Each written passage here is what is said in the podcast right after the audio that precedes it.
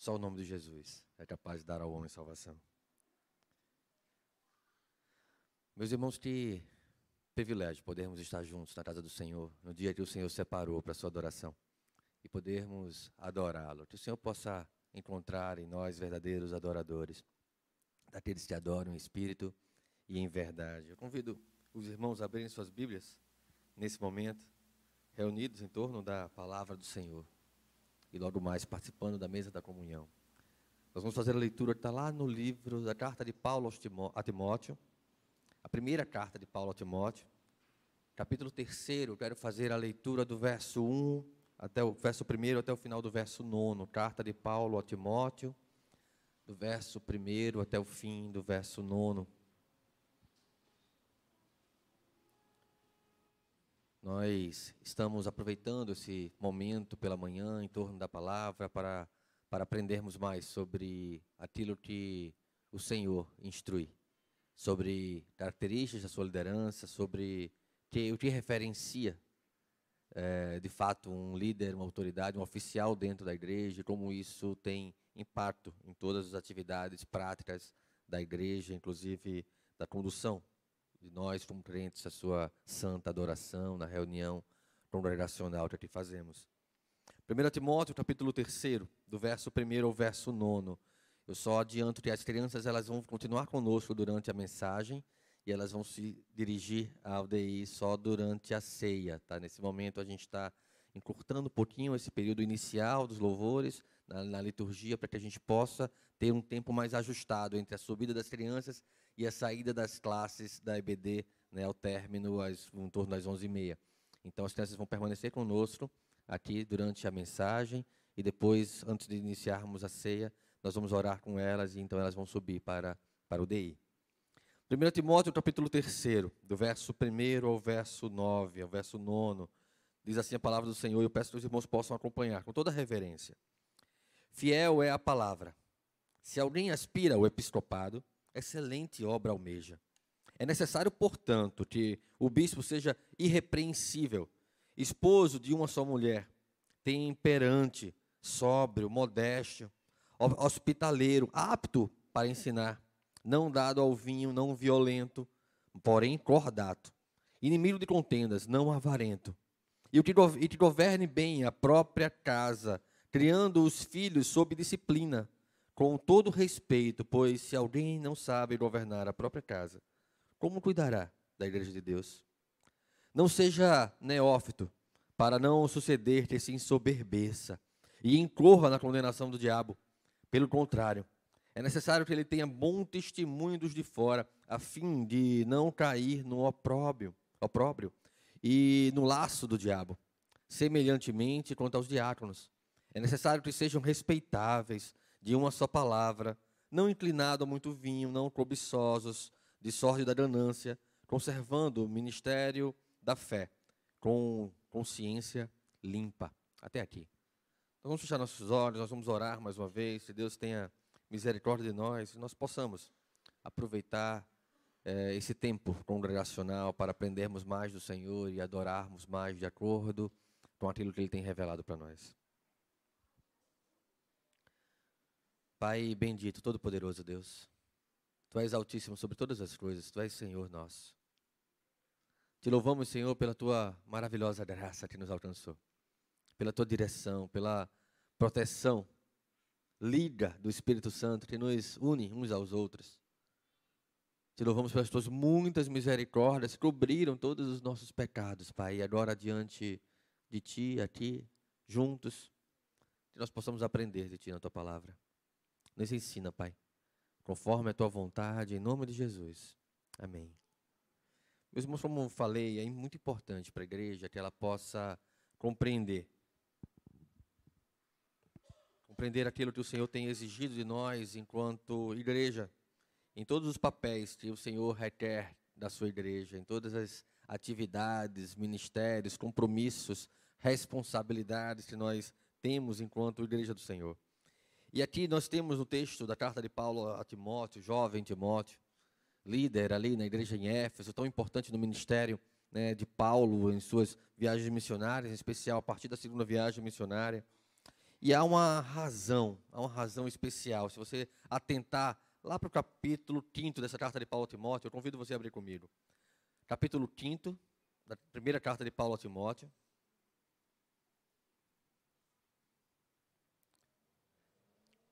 Chama a atenção do verso 22, capítulo 5, verso 22, da primeira carta de Paulo a Timóteo, capítulo 5, verso 22, diz assim: A ninguém imponhas precipitadamente as mãos, não te torne cúmplice de pecado de outrem, conserva-te a ti mesmo puro.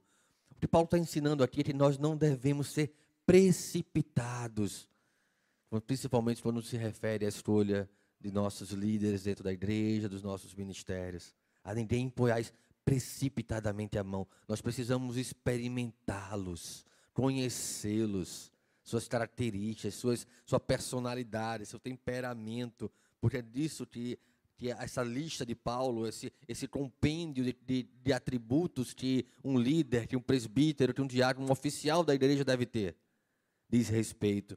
Então há uma razão muito boa. As escrituras ela não estabelece uma classificação ou um gatilho de idade ou de profissão.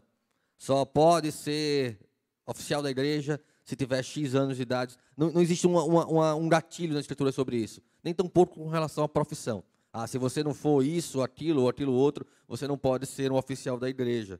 Não se refere a isso. Mas as qualificações bíblicas, elas apontam para as características de piedade do oficial da igreja, do líder da igreja. Dos dons que devem ser, então, provados ao longo do tempo e à vista de toda a igreja. É necessário que nós possamos enxergar estas características, ou o desejo, ou o esforço por essas características em todos os irmãos. Ele é reconhecido, então, o presbítero, falando aqui mais especificamente, ele é reconhecido por sua congregação e ele lidera as ovelhas por meio do ensino da palavra, pela oração pelas ovelhas e do governo no que se refere às ordens diversas dos assuntos da igreja, por isso nós temos as reuniões de conselho, as tratativas com pessoas, é, membros do conselho responsáveis por determinadas áreas ou atividades da igreja, para que isso possa seguir bom rumo à luz daquilo que a palavra do Senhor nos ensina que deve ser dentro da sua igreja. Nós usamos a expressão presbíteros, não porque haja uma exigência bíblica, olha, tente chamar aquele, aquela função ali de presbítero, não é isso. Mas nós aproveitamos da tradição bíblica para assim também nomear os nossos oficiais, presbíteros e, e diáconos. Né? Então, é, isso demonstra que a Escritura é a autoridade sobre a qual nós selecionamos, escolhemos, provamos, aprovamos né, homens para o presbiterato, para a diaconia. Não é uma mera questão de sabedoria humana, de preferência, de afinidade. Nós não escolhemos nossos representantes é, particulares para o conselho da igreja, para papéis ou para funções de liderança dentro da igreja. Nós escolhemos representantes de Cristo para isso. Não é, ah, nós temos que ter um representante do, dos jovens lá dentro, nós temos que ter um representante da terceira idade lá dentro. Não é nada disso. Não se trata disso a igreja. Se trata de representantes de Cristo, de pessoas que possam espelhar Cristo para a igreja, que possam dirigir a igreja com o amor sacrificial, abnegado, altruísta de Cristo Jesus, para que nós tenhamos um bom ofício, um bom governo sobre, sobre a autoridade daqueles homens que o Senhor tem posto por liderança na sua igreja, liderança das suas ovelhas.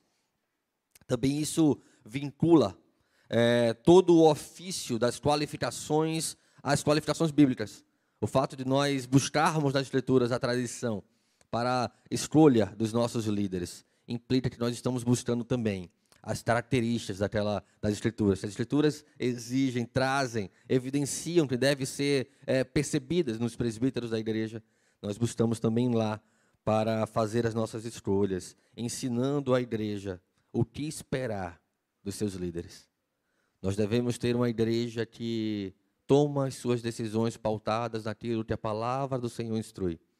E precisamos ter uma igreja que exige desses líderes uma conduta de acordo com aquilo que a palavra do Senhor instrui. Há um texto do John Owen, num livro chamado Sobre a Verdadeira Natureza de uma Igreja Evangélica, E ele escreve o seguinte: eu vou, vou resumir aqui uma perícope grande do livro. Ele vai dizer: Esse é o poder e direito dado à igreja, considerando em sua essência com respeito aos seus oficiais, a saber, para projetar, chamar, escolher e separar as pessoas pelas vias da forma como Cristo falou, pelas suas leis, ele tem anexado à igreja poder e autoridade. A sabedoria pretendida não é prometida a todos os membros da igreja em geral, nem é exercido deles a procura por, por isso, é, é, por isso pelas formas e meios de alcançá-las antes dela se estabelecer. Mas a respeito é tido como incluso somente até os oficiais da igreja, ou seja, Cristo tem dado à igreja a autoridade de escolha de seus oficiais. E a estes oficiais é dado a, a sabedoria, a, a, capacidade pelo Espírito Santo de liderar a igreja como Cristo então é, tem assim instruído. Mas primeiro e talvez mais importante de tudo precisamos ter em mente, os presbíteros eles devem sempre ter diante dos seus olhos a responsabilidade de que eles não são, percebam, eles não são os, o cabeça da igreja, ou os cabeças da igreja. Cristo é o cabeça da igreja. Eles servem a Cristo Jesus. Cristo é o único cabeça da igreja. Ele é a única autoridade suprema e máxima da igreja. Por isso nós aprendemos na, nos compêndios reformados de que somente Cristo porque somente Cristo morreu pela igreja, porque somente através de Cristo nós temos acesso à reconciliação e paz com Deus. Cristo é então o cabeça da igreja e ele deve ser exaltado acima de todos os nossos ministérios. Isso é uma verdade importante, isso é um dever, isso deve ser uma marca importante do ministério do presbiterato, quer seja ele um presbítero regente ou um presbítero docente. Nós fazemos essa divisão didática, chamando de presbíteros é, regentes, aqueles que fazem, são membros da igreja e fazem parte do conselho, e docente, os pastores, que na verdade não são membros da igreja, eles são membros do presbitério, mas servem na igreja, então nós temos essa diferenciação didática. Sobre as características, então, dessa, desses líderes da igreja, eu queria destacar é, as cinco posteriores. Pastor Petrônio começou falando das cinco primeiras no domingo passado. Eu vou dar sequência nas cinco posteriores àquelas.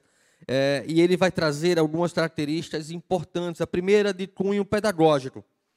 Eu não vou seguir exatamente a ordem como está na, na, na, Bíblia, no texto de Paulo a Timóteo. Tá? Eu vou talvez trocar para agrupar melhor aqui algumas dessas características para que fique mais claro para o nosso entendimento. Então, de cunho pedagógico, o presbítero ele precisa ser apto a ensinar. Mas o que quer dizer um presbítero ser apto a ensinar?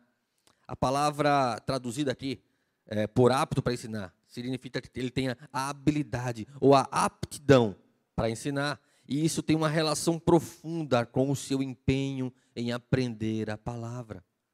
Isso tem uma relação profunda com como ele investe tempo para conhecer a palavra, a vontade revelada de Deus para a sua vida e para a vida da igreja. Há um livro do, do Richard Baxter que chama Manual Pastoral do Discipulado, é, ou uma edição muito mais antiga, O Pastor Aprovado. E ele vai já começar o livro no primeiro capítulo, é, dizendo que um líder da igreja, ele está se referindo ali principalmente a pastores, mas serve muito para os presbíteros da igreja, eles precisam, antes de qualquer coisa, cuidar do próprio coração. Um presbítero que não cuida do próprio coração, ele não tem condições de liderar o coração da igreja, de conduzir o coração da igreja. Ele precisa cuidar do próprio coração. É como aquelas instruções de voo, né? Se, se despressurizar o avião, máscaras vão cair, você bota primeiro a sua para depois né, colocar a pessoa está do seu lado, auxiliar a pessoa está do seu lado. Coloquem as máscaras, coloquem o cuidado, a atenção. Debrucem o coração de vocês é, em torno da palavra do Senhor. Ele é então, o presbítero apto a ensinar é um presbítero que ele se debruça na palavra do Senhor. Ele medita nela. Ele abre a palavra dentro de casa, ele abre a palavra na igreja. Ele está apto para discutir questões profundas. Não, não pensem que presbítero pensa tudo igual. Não, não pensa igual, não. A gente pensa diferente. A gente muitas vezes debate sobre questões importantes. Mas à luz da palavra do Senhor, há um absoluto sobre o qual nós vamos buscar conhecimento, para que haja conciliação de pensamento, convergência de pensamento. Esse absoluto é as Escrituras. Um líder que não tem aptidão em ler a palavra do Senhor é um líder que não vai buscar na palavra do Senhor ah, o, o, fundamento para as suas decisões e para as suas opiniões. Vai, vai viver tomando decisões ou tomando medidas por achismos. Eu acho que deveria ser assim. Eu penso, deveria, ou, ou vai trazendo pragmatismo, serve lá fora, eu uso lá fora, na minha atividade é, cultural ou profissional, serve para a igreja. Não, não. Não é assim que funcionam as coisas na igreja. O que serve para a igreja é aquilo que é fundamentado na palavra do Senhor para a igreja. Então, o presbítero apto para ensinar é um homem que abre a Bíblia no seu lar, que mostra aptidão para ser de fato um presbítero, um mestre, que ensina o significado da verdade cristã para o fortalecimento da igreja. E no capítulo 5 da mesma carta de Paulo a Timóteo, no verso 17, é, Paulo vai escrever que eles devem ser considerados merecedores de dobrados honorários, os presbíteros que presidem bem, com especialidade, os que se afadigam na palavra e no ensino. Devem ser, deve ter honra dobrada, maior respeito aqueles que presidem bem, governam bem e são aptos, têm, demonstram uma boa é, aptidão, se afadigam, se debruçam, se esforçam na palavra e no ensino. O presbítero precisa ser um homem que se afadigue na palavra, que busque a palavra do Senhor, mais do que suas próprias opiniões e seus conceitos. E ensinando a palavra do Senhor, ele sirva como um exemplo dela. Não adianta conhecer a palavra da boca para fora. Não adianta decorar versículo bíblico se você não vive o versículo bíblico. Por isso, um presbítero que se afadiga na palavra, ele é moldado por ela, se isso for genuíno em sua vida. Se isso não for apenas para meros debates teológicos. Isso faz com que o nosso debruçar, o nosso hábito de leitura da palavra, faça com que o nosso coração seja moldado por aquela palavra e as características do evangelho sejam imprimidas em nossas vidas. Não estou dizendo com isso que somos perfeitos, longe disso. Mas estamos caminhando progressivamente para isso através do bom uso que fazemos da palavra do Senhor. Então, precisamos buscar sempre pessoas que ensinam a palavra também com suas obras, que ensinam a palavra também na maneira como vivem, na maneira como se relacionam, na maneira como presidem, na maneira como governam seus lares. Percebam que o fato de do presbítero ele ter um relacionamento íntimo e pessoal com a palavra isso vai se desdobrar em todas as suas demais características. Porque é esse relacionamento íntimo e pessoal que vai moldar todo o meu caráter, todos os meus atributos ou características, aquilo que vai ser percebido pela igreja. E o que é percebido pela igreja não é só aquilo que eu falo, mas é aquilo que eu vivo. E então nós temos características interpessoais aqui, é, é, alicerçadas sobre esse debruçar na palavra, sobre esse moldar na palavra. O presbítero ele precisa ser hospitaleiro. Uma vez que eu estou moldado pela palavra, que eu estou fundamentado na palavra, eu tenho, eu desenvolvido em meu coração um coração hospitaleiro.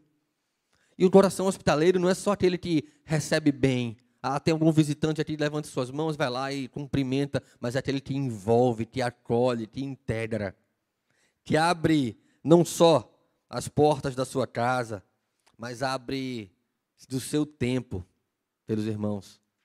Te abre muitas vezes o seu bolso pelos irmãos, com a responsabilidade de cuidar deles. Então o presbítero tem que ter prazer em receber as pessoas em sua casa e ajudá-las em suas necessidades. Esse é um coração cristão, genuíno. Um presbítero não pode ser violento. E me refiro a violento não só a violência física, mas também as palavras violentas. Um presbítero ele é um pastor que busca as ovelhas para apacentá-las e não para machucá-las e não para agredi-las. Um presbítero ele não pode agredir as pessoas nem com suas palavras, nem com suas atitudes. Por isso, ele não pode ser violento. E, e então a palavra de Deus diz: olha, não pode ser violento, e no lugar de ser violento, ele precisa ser cordato. E o que é cordato? É uma pessoa que luta pela paz, pela reconciliação, é um pacificador. Mas não confunda um pacificador com alguém que tem idolatria pela paz, a ponto de passar a mão na cabeça das coisas que estão erradas. Isso não é ser um pacificador. Ser um pacificador é buscar a reconciliação, e muitas vezes por meio da exortação. Ser um pacificador é buscar a paz com todos, mas da maneira bíblica, não fazendo uso de fragilidades morais para então é, negligenciar aquilo que a palavra do Senhor exige de santidade de sua igreja, de zelo para com a conduta da sua igreja. Então, um presbítero ele não pode ser violento, mas ser cordato. Isso vai fazer com que ele então tenha um coração apartado de contendas, de facções, de brigas. E não só ele vai deixar tudo aquilo que, que compromete a paz da igreja, como ele vai agir contra as coisas que comprometem a paz da igreja com seu coração amoroso e disciplina amorosa para com a sua igreja, para que o zelo preserve a paz da igreja com Deus e a paz uns com os outros. Meus irmãos, esses são cinco características importantes do presbiterato, do líder da igreja. Os requisitos para se ocupar, então, uma posição de oficial da igreja. Ela serve de exemplo também para todas as lideranças de ministérios da igreja não são referenciais apenas que recaem sobre o presbítero, porque esses são referenciais para a igreja. Por isso que o viver essas características, o viver a palavra, ele é tão importante para a vida da igreja. Porque um oficial da igreja, ele vai servir de régua. Quando Paulo diz ser imitadores de Cristo como eu sou, vocês serem meus imitadores como eu sou de Cristo, desculpa, ele está trazendo para si a responsabilidade da régua um presbítero, um oficial da igreja, ele tem a responsabilidade da régua. A igreja precisa olhar para eles, e eu preciso olhar para os líderes dessa igreja. E minha família, como membro dessa igreja, precisa olhar para os líderes dessa igreja. E eu preciso pensar: eu quero que meus filhos sejam homens de Deus, como esses líderes da igreja. Comprometidos com a palavra, como esses líderes da igreja. Eles precisam servir de régua, de referência para toda a igreja. Por isso que é uma responsabilidade muito grande com a escolha de lideranças para a igreja do Senhor. Porque a igreja é do Senhor, em primeiro lugar. E segundo, porque eles vão servir de régua. A igreja vai imitá-los como eles imitam a Cristo Jesus. Por isso, os requisitos para ocupar, então, oficialato na igreja, posições de liderança na igreja, estão relacionados com a palavra do Senhor, tanto quanto com a busca por uma excelência moral. Percebam que as características, elas são características interpessoais, relacionais, de ofício, sim, de liderança, não se diz respeito à condução da palavra, mas de temperamento. Nós precisamos atentar para essas coisas, como essas coisas falam sobre aquilo que nós somos em Cristo Jesus. Estão relacionadas à nossa personalidade, ao nosso caráter pessoal. E por isso nós precisamos ter muita atenção sobre isso. É como se fosse um catálogo de virtudes. Mas cuidado, nós não vamos buscar pessoas que escolhem algumas características em detrimento de outras.